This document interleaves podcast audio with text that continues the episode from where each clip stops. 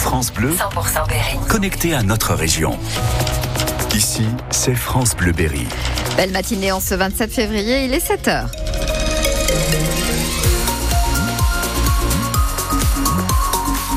Les infos Emeline Ferry. D'abord la météo. Eh bien, quelques pluies euh, ce matin, du, de la grisaille, du vent et puis euh, 3 à 7 degrés pour la matinée. Les amoureux du patrimoine berrichon veulent le retour de l'éclairage sur la cathédrale de Bourges. Elle n'est plus allumée la nuit depuis cet hiver à cause du risque de départ de feu.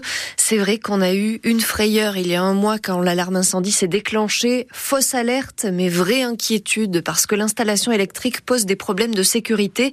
La préfecture a décidé de ne plus prendre de risques, ce qui ne plaît pas à tout le monde.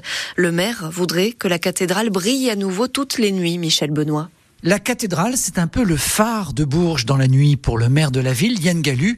Il faut rétablir cet éclairage rapidement. Il va y avoir les 700 ans de la cathédrale de Bourges euh, le 25 et le 26 mai prochain. C'est vraiment notre symbole. Donc moi, je n'imagine pas qu'on passe un été euh, sans l'éclairage de, de la cathédrale. Donc il faut absolument trouver des solutions et on va les trouver pour que la cathédrale soit à nouveau éclairée dès l'été prochain. Mais pour le préfet du Cher, plus question d'accepter le moindre risque.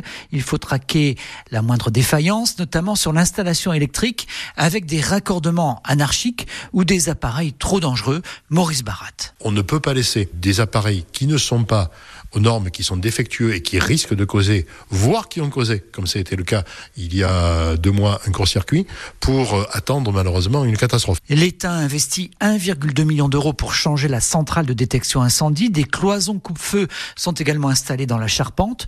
Les cloisons sèches pose aussi souci. Franck Moinardo, directeur de cabinet du préfet. Les colonnes sèches font partie des priorités. On les teste et on veut qu'elles soient en bon ordre de marche très vite parce que ça a été aussi un élément, euh, si vous vous souvenez de ce qui s'est passé à Paris, ça a été aussi un élément essentiel de la lutte contre l'incendie. En attendant, le maire de Bourges a demandé un rendez-vous à la direction régionale des affaires culturelles. Et une pétition est lancée par le député François Cormier-Bouléjon et l'association des Amis de la cathédrale. C'est le cauchemar pour tous ceux qui font de la mécanique. Le cric qui lâche et la voiture qui vous tombe dessus. C'est arrivé à un jeune homme hier à Châteauroux. Il bricolait sous sa voiture et s'est retrouvé écrasé. Les secours sont vite arrivés sur place. Ils ont pu le réanimer et le transporter à l'hôpital. On n'a pas de nouvelles depuis de son état de santé. La garde à vue continue quatre jours après la, la rixe devant un lycée de Vierzon près de la gare. Le trentenaire soupçonné d'avoir donné un ou plusieurs coups de couteau à un autre homme est toujours en cellule, entendu pour comprendre les circonstances de cette bagarre. Il semblerait qu'il ait un complice qui l'a aidé à prendre la fuite en scooter. C'est un mystère pour les enquêteurs qui est le faux prêtre qui a sillonné avec un complice les routes de notre région. Une étrange affaire et une enquête ouverte pour tentative d'escroquerie. Le mois dernier, deux hommes sont allés rencontrer les communautés religieuses de la Vienne et de l'Indre avant de disparaître mystérieusement. Delphine Marion Boule, leur attitude était plutôt suspecte. Le duo apparaît à la mi-janvier à l'abbaye de Ligugé dans la Vienne. S'ensuit une étape à l'abbaye Sainte-Croix de Poitiers, puis chez les sœurs de Sainte-Croix à l'Appui et enfin à l'abbaye de Fongombault dans l'Indre. Si l'habit ne fait pas le moine, c'est justement là-dessus que les frères tiquent à Ligugé. L'homme se dit prêtre en Belgique et membre de la communauté des Dominicains, sauf qu'il porte l'habit de la communauté de Saint-Jean. S'il semble bien au fait de l'histoire de l'Église et des congrégations religieuses, il possède en revanche de grosses lacunes cultuelles et c'est là-dessus que le père Gourrier tique lorsqu'il rencontre le duo à Poitiers quelques jours plus tard. Le fameux prêtre belge est en effet incapable de lire le missel, le livre saint où se trouvent tous les textes de messe. Et puis c'est finalement le lendemain, à Fongombo, que les doutes laissent définitivement place à la suspicion et à la disparition. Lorsque l'on demande au prêtre belge son célébrette, c'est-à-dire l'équivalent de son passeport religieux, lui et son acolyte s'évanouissent comme par miracle dans la nature. Une drôle d'affaire qu'on vous raconte sur francebleu.fr. 7h05 sur France Bleu Berry. Faire la guerre contre la Russie serait une folie. Réaction de Jean-Luc Mélenchon, le leader des Insoumis. Après les propos d'Emmanuel Macron, le chef de l'État n'exclut pas d'envoyer des troupes occidentales en Ukraine. Nous ferons tout ce qu'il faut pour que la Russie ne puisse pas gagner ce conflit, dit-il.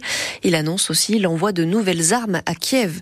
6 heures de retard et c'est une journée de gâchée pour les voyageurs de la ligne Polt. Véritable galère hier pour ceux qui se sont retrouvés bloqués pendant des heures à cause d'une caténaire cassée près de Vierzon. Ça a provoqué d'énormes retards, beaucoup de colère chez les usagers et un sentiment de déjà-vu sur cette ligne où les problèmes techniques sont très très récurrents. Les agriculteurs bio sont les grands oubliés de la crise. Et ils réclament davantage de mesures parce que leur profession est en danger. Certains producteurs du Cher interpellent le Premier ministre. Gabriel Attal a reçu des colis remplis de bons produits berrichons envoyés par nos agriculteurs. Leur façon de montrer la qualité de leurs produits et de dire qu'ils ont besoin de plus de moyens pour continuer. Philippe Doireau, le président du GAP 18, le groupement des agriculteurs bio du Cher, alerte l'exécutif. Si la loi Egalim n'est pas mieux appliquée, il y aura des conséquences. La question, c'est effectivement l'économique et aujourd'hui, on est clairement, on perd de l'argent. Et nous, nous, la crainte qu'on a, c'est que si la récolte 2024, les, les niveaux de prix ne sont pas meilleurs, qu'il y ait des déconversions parce que, ben voilà, on a d'abord des résultats économiques à faire valoir. Ça va être très très compliqué. Donc c'est pour ça qu'effectivement, on a trouvé, pour essayer de se faire entendre, d'envoyer des colis de, de, produits invendus qui expriment les difficultés qu'on a sur l'exploitation. Alors, moi, j'ai envoyé du blé, d'autres envoyé du tournesol, certains envoyé un litre de lait, certains envoyé des légumes pour essayer d'interpeller le Premier ministre. Les revendications, donc, euh, c'est le fonds d'urgence, c'est la loi Egalim qui ferait de la consommation de fait et qui enverrait un signal de manière un peu plus structurelle sur la, la politique agricole, un éco-régime à 145 euros qui reconnaisse réellement les services environnementaux fournis par l'agriculture biologique, puisque ces services environnementaux sont quand même importants. Enfin, on est un mode de production qui allie la préservation de l'environnement et la production agricole. Philippe Doireau, qui est céréalier dans le secteur de Sancergue, dans le Cher.